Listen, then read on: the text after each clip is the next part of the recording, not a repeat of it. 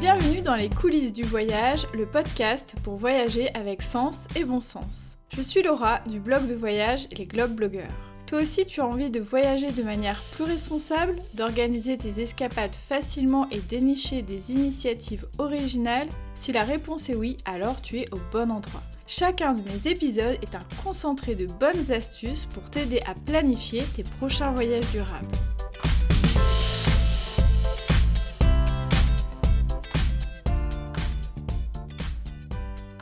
Hello hello, je suis ravie de vous retrouver cette semaine pour continuer à vous parler d'un sujet qui me tient à cœur, à savoir l'observation de la vie sauvage. La semaine dernière, je vous ai donné plein de conseils pour pouvoir observer les animaux de manière éthique et respectueuse. Et je vous remercie pour vos écoutes et tous vos retours qui ont été très intéressants. Aujourd'hui, je vais continuer dans cette lignée en vous donnant quelques spots d'observation d'animaux sauvages en France. Parce que oui aussi, en France, on a une belle biodiversité à observer. Vous allez voir, j'ai choisi des spots où l'observation de ces animaux, je ne vous dis pas encore lesquels, est particulièrement facile. Pourquoi ce choix? Tout simplement parce que je remarque autour de moi que beaucoup de personnes aiment voir les animaux euh, sauvages, mais ne savent pas forcément comment s'y prendre. À chaque fois, ce sont des espaces où les animaux sont en liberté, et ça, c'était important pour moi de le mentionner. Il ne sera pas question de zoo hein, dans ce mais je pense que bon, si vous m'écoutez de temps en temps, vous l'aurez déjà euh, compris euh, avant même que j'ouvre la bouche. Pour chacun de ces animaux, je vais détailler où, quand et comment on peut les observer. Alors ne vous inquiétez pas, pas besoin de prendre des notes. Tout sera retranscrit sur notre blog, je mettrai le lien dans la description de cet épisode et vous pourrez retrouver toutes ces informations-là très facilement. Donc détendez-vous, prenez un café ou un thé et c'est parti pour le premier animal.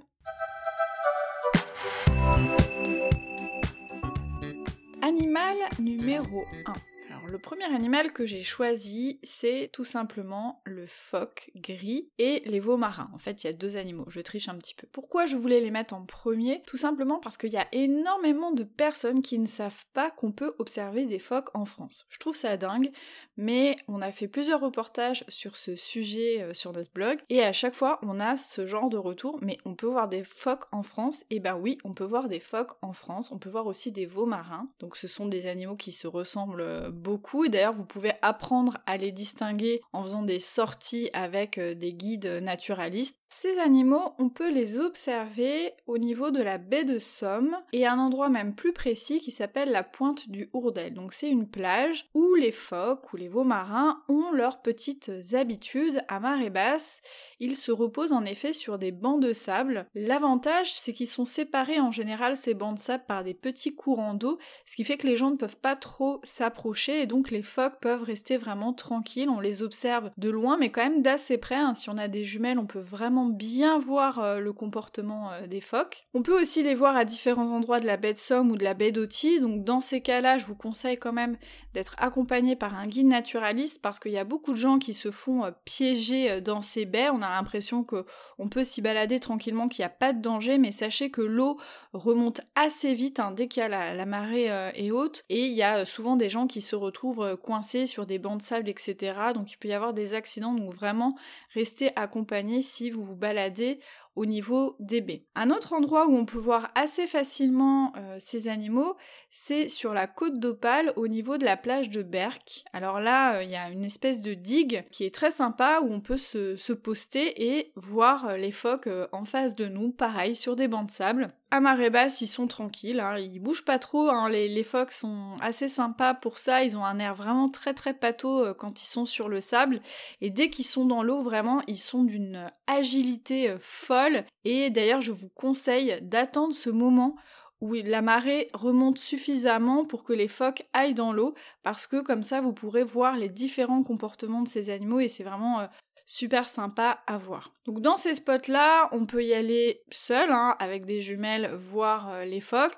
Surtout, essayez pas de vous approcher, parce que si on effraie les phoques, les mères par exemple risquent d'abandonner leurs petits. Il y a beaucoup de problèmes actuellement en baie de Somme à ce sujet-là, parce que les gens sont trop gourmands et ne sont pas toujours respectueux de ces animaux. Donc vraiment, gardez vos distances, n'essayez pas de vous approcher, vous pourrez déjà les voir de suffisamment près, je vous le garantis. Vous pouvez aussi être accompagné par un guide naturaliste, je le disais, ça peut vraiment être sympa et donner un supplément d'âme à cette observation euh, animalière. Au niveau de la baie de Somme aussi, il y a des sorties qui sont proposées en kayak, où là c'est hyper sympa parce que vous pourrez voir les phoques vraiment quand ils sont en train de chasser et d'évoluer dans l'eau. C'est une expérience vraiment euh, inoubliable. Et la bonne nouvelle, sachez que ces colonies de phoques et de veaux marins sont présents toute l'année sur les spots que j'ai mentionnés. Autre spot que je n'ai pas mentionné pour les phoques, c'est le parc marin de la mer d'Irois, cette fois-ci en Bretagne. Alors là, la différence, c'est qu'ils ne sont pas observables, ces phoques, depuis euh, la rive, depuis la plage. Il faut prendre un bateau et faire des sorties en mer accompagnées, notamment avec un prestataire qui est euh, digne de confiance, qui s'appelle euh, Archipel Excursion, que je vous recommande vivement parce qu'ils ont une belle approche. Et donc là, on voit plutôt les phoques sur des petits îlots rocheux, donc vraiment en pleine mer. Donc c'est une autre manière euh, de les observer.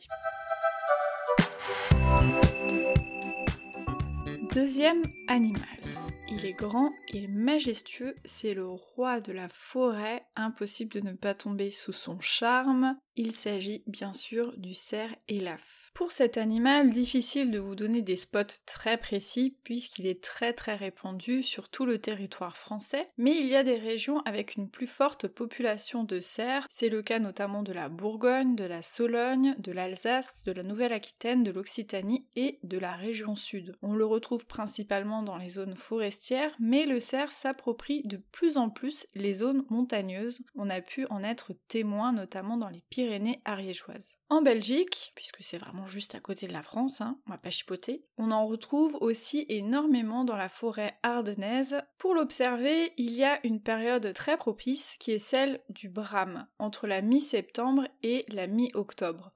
Pourquoi cette période est propice? Tout simplement parce que les cerfs sortent davantage sur les zones découvertes, dans les champs par exemple, ou vraiment à l'orée d'un bois, ce qui permet déjà de mieux les voir, mais surtout, à la période du brame, les cerfs chantent et crient leur amour et se font entendre pour attirer les femelles, et donc si on les entend, bah, on peut plus facilement aussi les repérer, tout simplement. Alors pour écouter et observer le brame du cerf, il vaut mieux être accompagné d'un guide pour maximiser ses chances, tout simplement parce qu'en fait les cerfs ont l'habitude d'avoir ce qu'on appelle des places de brame, c'est-à-dire ils ont vraiment des lieux précis pour aller bramer, et ces lieux bah, ne sont pas connus de tous, donc euh, si on ne les connaît pas, bah on peut un peu chercher euh, une aiguille dans une botte de foin. Alors il y a quand même un endroit en France où on peut tenter sa chance un petit peu tout seul pour euh, écouter le brame du cerf. Il s'agit des postes d'observation des miradors en fait qui ont été mis en place sur le domaine de Chambord. Ce sont des tours en bois, des postes d'observation qui donnent sur des zones dégagées de la forêt où les cerfs, les biches et les chevreuils ont l'habitude aussi de passer et donc c'est des lieux parfaits notamment au moment du brame. Donc euh, là vous pouvez tenter votre chance un peu tout seul pour les observer.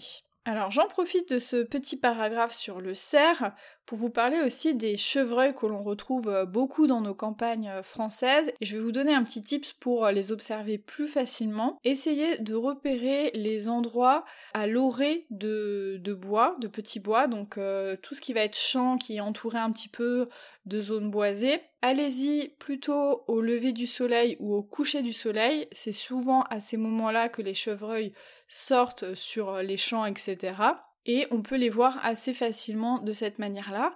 D'ailleurs, si vous prenez le train et que vous traversez des zones un peu euh, de campagne, regardez bien dans les champs car vous aurez beaucoup de chances d'apercevoir des groupes de chevreuils. Moi, je fais ça euh, régulièrement. C'est mon petit plaisir euh, dans le train quand, bah, quand ça tombe aux, bonnes heures, hein, parce qu'en pleine journée, c'est un peu moins simple, même si ça peut arriver aussi. Et j'adore voilà repérer les groupes de chevreuils ou les individus isolés. D'ailleurs, j'ai même déjà vu un renard en faisant ça. Donc voilà, même en on peut voir des animaux. Troisième animal. Il s'agit sans doute de l'un des animaux les plus populaires, notamment chez les enfants. Il évolue avec grâce et malice dans les océans. Je veux parler du dauphin, ou plutôt des dauphins, car il existe plusieurs espèces que l'on peut observer à la fois bien sûr dans les dom que ce soit à la Réunion, la Guadeloupe ou bien la Martinique, mais aussi en France métropolitaine, et ça on le sait peut-être un petit peu moins. En France métropolitaine, on le retrouve à certains endroits précis des côtes, de la Méditerranée jusqu'à la Bretagne. En Méditerranée, par exemple, vous pourrez faire des sorties en mer au départ de Sanary, Canet-en-Roussillon, Port-Vendre, par exemple. La Corse possède aussi plusieurs bons spots d'observation entre Ajaccio et Scandola, au large de Porto Vecchio ou aussi dans les différentes réserves naturelles comme celle de Scandola ou celle des Bouches de Bonifacio. J'en profite pour faire une petite aparté sur le sanctuaire Pélagos. Donc, il s'agit en fait d'une zone transfrontalière méditerranéenne qui a été créée pour protéger les mammifères marins. Elle s'étend sur la zone côtière de trois pays que sont la France, l'Italie et la principauté euh, de Monaco. Cette association des différents pays permet de mettre en place un plan de gestion qui étudie notamment les menaces qui pèsent sur la biodiversité marine et de trouver également des solutions pour protéger ces espèces. Donc je trouvais intéressant de vous en parler euh, brièvement. Je vous parle aussi du sanctuaire Pélagos puisqu'ils se sont aussi intéressés aux répercussions de l'observation des cétacés en mer, c'est-à-dire le whale watching, et ils ont mis en place des critères et un label accordé aux opérateurs qui le font dans une démarche de responsabilité environnementale. Il y a une liste des opérateurs engagés et donc autant euh, les privilégier lors de vos sorties en mer. Je vous mettrai le lien pour que vous puissiez les retrouver facilement. On peut également tenter sa chance euh, de voir des dauphins en Bretagne, donc soit depuis le Conquet dans le parc marin de la mer d'Iroise, soit dans la baie du Mont-Saint-Michel, depuis Saint-Malo ou depuis la pointe euh, de Cancale. Pareil, il y a des excursions en mer qui sont euh, organisées avec des prestataires engagés, donc je pense notamment à Archipel Excursion dans le parc marin de la mer d'Iroise ou prestataire Al Larc pour la baie du Mont-Saint-Michel. Si vous avez tendance à avoir le mal de mer, sachez que j'ai rédigé un guide très pratique, bourré de conseils pour vous éviter un peu ces désagréments-là. J'ai eu quelques retours de mes lectrices à ce sujet et ça les a beaucoup aidées euh, cet été notamment, donc n'hésitez pas à aller y jeter un petit coup d'œil également. Quatrième animal. Du haut de son 1m20, elle est élancée, à une queue en panache et une élégance folle avec cette petite pointe de rouge qui la rend si caractéristique. Mais qui est-ce? Il s'agit de la grue cendrée. C'est un oiseau que je trouve particulièrement beau et donc j'avais vraiment envie de vous en parler car il y a différents lieux en France où on peut le voir. Les grues cendrées viennent se reposer en France. Elles font une petite pause, une petite halte, où elles viennent même parfois hiverner avant de migrer en des terres plus propices en fonction de la saison.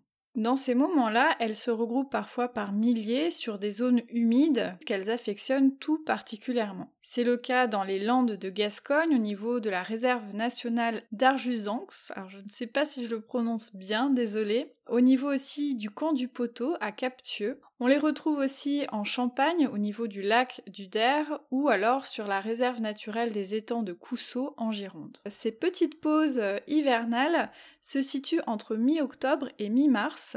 Et ce qu'il faut savoir, c'est que ces, ces, espaces humides qu'elles utilisent sont pour elles comme des sortes de dortoirs. C'est-à-dire que la journée, bah, elles font leur vie, elles vont euh, se balader, euh, se nourrir, et elles reviennent souvent qu'à la nuit tombée et repartent à l'aube. Donc pour les voir, il vaut mieux venir à ces horaires-là de la journée. Alors souvent, sachez que ces espaces, ils sont vraiment protégés et encadrés de manière à ce qu'on ne dérange pas les grues donc parfois il y a des sentiers euh, aménagés ou des sorties spécifiques avec euh, des professionnels qui sont proposés. Et si vous regardez bien dans le ciel, on peut aussi parfois les observer en vol. Sachez que leur euh, trajectoire va du sud-ouest au nord-est quand elles migrent. Et donc bah, parfois au-dessus de nous, quand on voit d'imposants oiseaux en nombre, ça peut être des grues cendrées. Donc peut-être vous aurez la chance aussi de les voir en vol durant leur migration.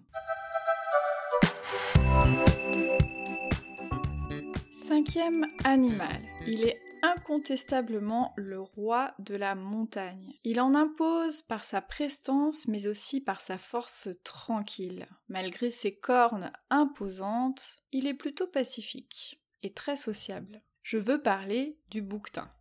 Il se plaît particulièrement dans les Alpes, de préférence dans des milieux ouverts, il est plutôt rare de le voir en forêt, et sur des sites escarpés, avec des falaises orientées au sud. Monsieur est tatillon sur ce point-là. Les massifs du Vercors et le parc de la Vanoise sont d'excellents spots d'observation. Alors, sachez qu'il se déplace au gré des saisons tout simplement pour pouvoir atteindre plus facilement sa nourriture.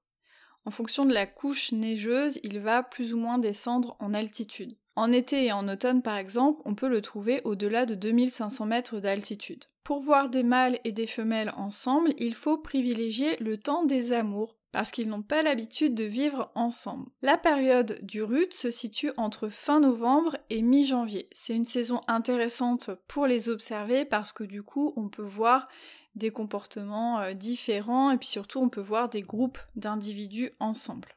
Pour les voir, le meilleur moyen, c'est de faire des randonnées sur euh, les sites qu'aiment particulièrement les bouquetins. Donc ce serait difficile de vous donner euh, très précisément des spots. Hein. ça va aussi dépendre euh, un peu de la chance. Les bouquetins, ils se déplacent, hein. ils, ils, attendent pas qu'on vienne forcément les observer. Mais renseignez-vous quand vous allez vous balader dans les Alpes hein, auprès des offices de tourisme. C'est vrai qu'il y a des fois des randonnées qui sont connues pour permettre d'avoir plus de chances de les observer.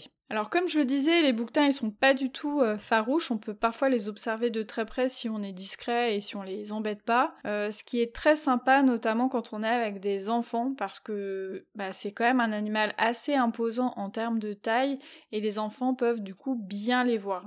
En février on allait randonner euh, dans le Vercors, il y avait beaucoup de redoux donc on était sur une randonnée où il y avait plus du tout de, neige, un endroit où il y avait des grandes falaises et on a vu deux bouquetins dans la forêt qui se reposaient et on était vraiment à quelques mètres, ils en avaient rien à faire de nous, à tel point que Sébastien, quand il a repris sa randonnée, il s'est retrouvé avec un bouquetin en face de lui sur le sentier qui voulait pas bouger. Donc on a dû attendre bah, que le bouquetin se décide à bouger pour pouvoir euh, continuer la randonnée.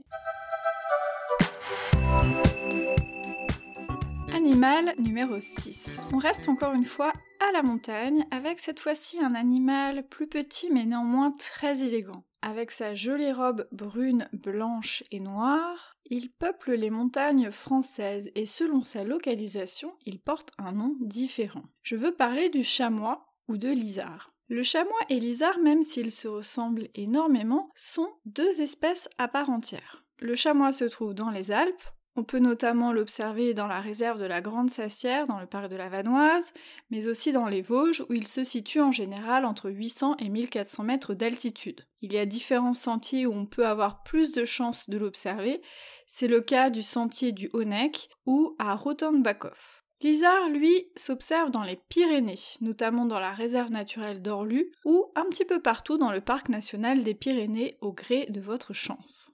Ces deux animaux aiment particulièrement les zones au-dessus de la limite des arbres et on peut les voir jusqu'à 2500 mètres d'altitude environ. Tout comme le bouquetin, ils bougent en fonction des saisons et en fonction de l'accessibilité de la nourriture. En hiver, par exemple, ils redescendent sur les lieux d'estive dans les prairies là où la couche neigeuse est moins importante. En été, on a plus de chances de les voir en début ou en fin de journée, puisqu'au plein milieu de la journée, ils vont plutôt se reposer à l'ombre. Tout comme le bouquetin, la saison du rut est particulièrement propice pour les observer. Elle a lieu entre mi-novembre et début décembre. Pour les observer le plus facilement possible, je vous recommande là encore de faire appel à des guides naturalistes. Un petit peu partout en montagne, il y a des guides qui proposent des sorties spéciales sur l'observation des chamois ou de lizards. Vous pouvez aussi tenter votre chance en randonnant dans les lieux qu'affectionnent particulièrement ces animaux. Par contre, soyez très très discret, puisque à la fois l'isard et le chamois sont des animaux très farouches. Si vous faites trop de bruit ou des mouvements brusques, à coup sûr vous ne verrez rien car ils seront déjà partis bien loin. J'ai eu la chance de pouvoir observer des isards dans la réserve naturelle d'Orlu et ça reste un souvenir vraiment merveilleux. Animal numéro 7. On le confond parfois avec le bouquetin, mais il est plus petit et ses cornes sont en spirale. Il fait partie de la famille des caprinés lui aussi, mais il s'agit d'un ovin. Je veux parler du mouflon. On distingue facilement les mâles et les femelles grâce à la différence flagrante de la taille de leurs cornes. On le trouve dans de nombreux endroits en France, que ce soit en Corse, dans le massif de Baveda ou de Cintu, En Isère, à Beldon, mais encore dans le Haut-Languedoc, dans les massifs du Carou et de l'Espinousse, ou bien encore dans les Cévennes et même le domaine du Marcanterre dans la Somme. Il est plus facile de les voir en automne quand la neige commence à tomber en altitude. Encore une fois, le RUT permet de voir de nombreux individus puisqu'à ce moment-là, le mouton est plus grégaire. Pour avoir plus de chances de les voir, renseignez-vous auprès des bureaux de guides de montagne ou des offices de tourisme pour connaître les sorties possibles. Vous pouvez aussi vous tourner vers le domaine du Marcanterre, donc il s'agit d'un domaine privé qui dispose d'affûts photos pour observer facilement les mouflons et d'autres espèces euh, d'animaux.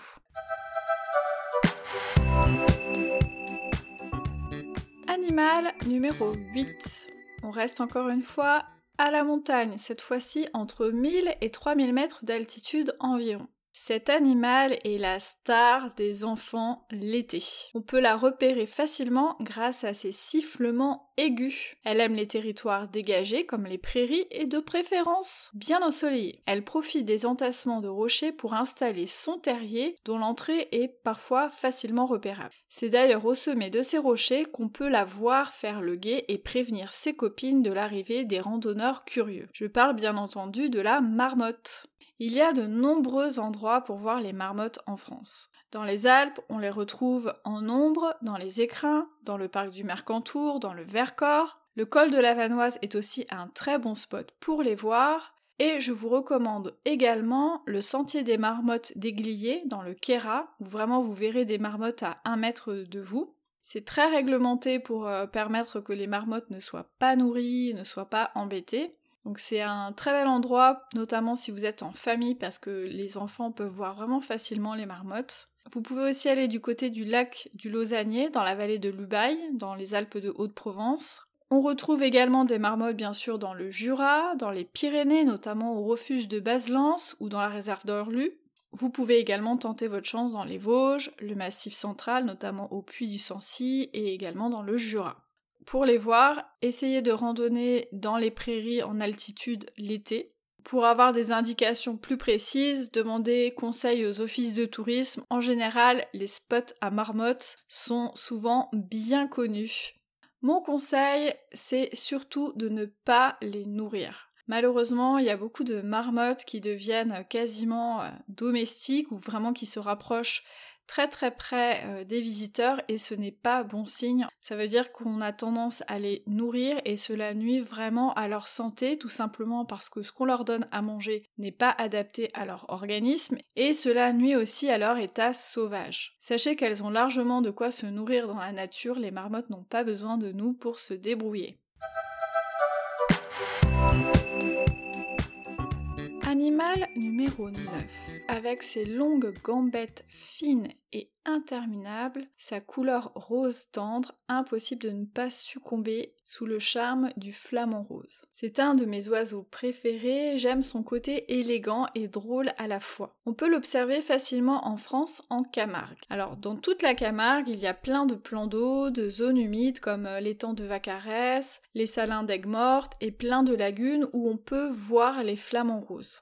De novembre à décembre, c'est la saison des amours et à cette période-là, les flamands ont un plumage dont la couleur est beaucoup plus intense, donc c'est euh, assez joli euh, à voir. Mais on peut aussi les voir toute l'année et pour cela, il suffit de se rendre au parc ornithologique du Pont du Gros. L'avantage de ce parc ornithologique, c'est que les flamants roses sont euh, bien sûr en liberté, mais ils sont nourris. Alors, j'aime pas forcément tout le temps cette euh, pratique-là, mais l'avantage dans ce cas de figure-là, c'est que c'est un lieu qui permet aux visiteurs de voir les flamants roses de près, de pouvoir euh, s'intéresser aussi à ces oiseaux-là sans les déranger. Puisqu'en fait, on assiste depuis quelques années à beaucoup de dérangements en Camargue euh, vis-à-vis -vis des flamants roses, puisque les gens essayent souvent de trop s'approcher notamment pour faire des photos, etc. Et donc il y a beaucoup de flamants roses qui peuvent parfois abandonner leur nid et leurs petits quand ils sont dérangés, et donc ça a de graves conséquences. Donc l'avantage de ce parc ornithologique, ça permet aux curieux et à ceux qui veulent prendre des photos de très près de le faire sans avoir de conséquences néfastes sur l'environnement. Si vous voyagez avec des enfants, c'est aussi vraiment un parc super parce qu'il y a vraiment beaucoup beaucoup de flamants roses. Il y a aussi d'autres oiseaux, on voit des hérons, on voit plein d'autres oiseaux et on les voit vraiment de très près et en nombre et donc c'est vraiment très impressionnant. En dehors du parc ornithologique, je vous conseille plutôt de faire appel à des guides qui pourront déjà bien vous aiguiller sur les zones propices pour observer euh, des flamants roses et qui permettront aussi de bien cadrer l'observation afin qu'elle soit la plus respectueuse possible.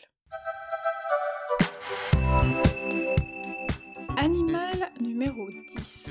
Impossible pour moi de ne pas terminer cette sélection par un autre oiseau. Je trouve qu'on ne s'intéresse pas suffisamment aux oiseaux, donc c'est pour ça que j'ai eu envie de leur donner une belle place dans cette liste. Il a un bec coloré et un air de clown triste. Il s'agit du macareux moine. Quand on pense au macareux, on pense à l'Islande, on pense à d'autres pays, mais pas nécessairement à la France. Et pour cause, on ne compte seulement que 180 couples en France qui sont présents dans la réserve ornithologique des sept îles en Bretagne. Autant vous dire qu'ils sont extrêmement protégés et qu'on ne peut pas les observer de n'importe quelle manière. D'ailleurs, ces îles abritent aussi la plus grande colonie de fous de bassin, environ 20 000 individus. On peut aussi voir des pingouins, des guillemots, c'est vraiment un superbe spot ornithologique. Pour pouvoir s'approcher un peu de ces différents oiseaux, il y a des sorties en bateau qui sont euh, prévues au départ de Perros-Guirec et qui permettent de s'approcher des côtes. En effet, il est interdit de débarquer sur les îles à part l'île aux moines. Si vous voulez avoir une chance d'observer les macareux, il faut privilégier la période entre mars et juillet. Comme ils sont peu nombreux, vous n'en verrez pas forcément parce qu'en plus ils ont des terriers donc des fois ils sont pas forcément dehors etc. Mais je pense que ça peut valoir le coup d'essayer de les observer. Ça fait plusieurs années que j'ai envie d'y aller, j'espère que cette année sera la bonne. Mon conseil, prenez vos propres jumelles pour voir les oiseaux dans les meilleures conditions possibles parce qu'ils peuvent être un petit peu loin, donc sans jumelles ça peut être un peu frustrant. J'aurais pu vous parler de plein d'autres oiseaux parce que c'est vraiment une de mes passion, j'aurais pu vous parler des cigognes, j'aurais pu vous parler des vautours et plein d'autres oiseaux magnifiques que l'on peut voir en France. Mais alors là, je pense que bon, j'aurais fait plusieurs épisodes. Donc ce que j'ai fait, c'est que je vous ai mis un lien vers une carte qui recense les principaux spots ornithologiques en France. C'est vraiment une carte géniale. Donc si vous aimez observer les oiseaux, vous trouverez une mine d'informations.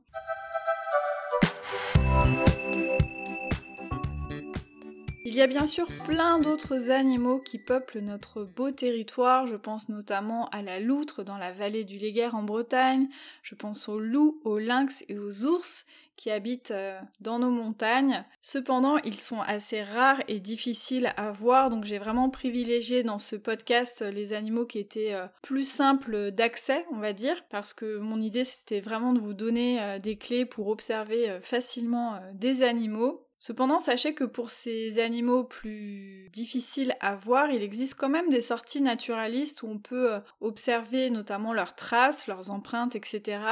J'avoue que même si on voit pas l'animal, ce sont des moments euh, souvent euh, remplis d'émotions. Je sais que j'ai vu des empreintes de loutre il y a pas très longtemps en Ariège et j'étais vraiment émue de voir euh, voilà c'est cette petite trace euh, dans la neige qui indiquait le passage euh, d'une loutre. Faire ces sorties-là, ça permet aussi de mieux connaître ces animaux dont on entend parfois parler mais dont on ne sait pas forcément beaucoup de choses au final.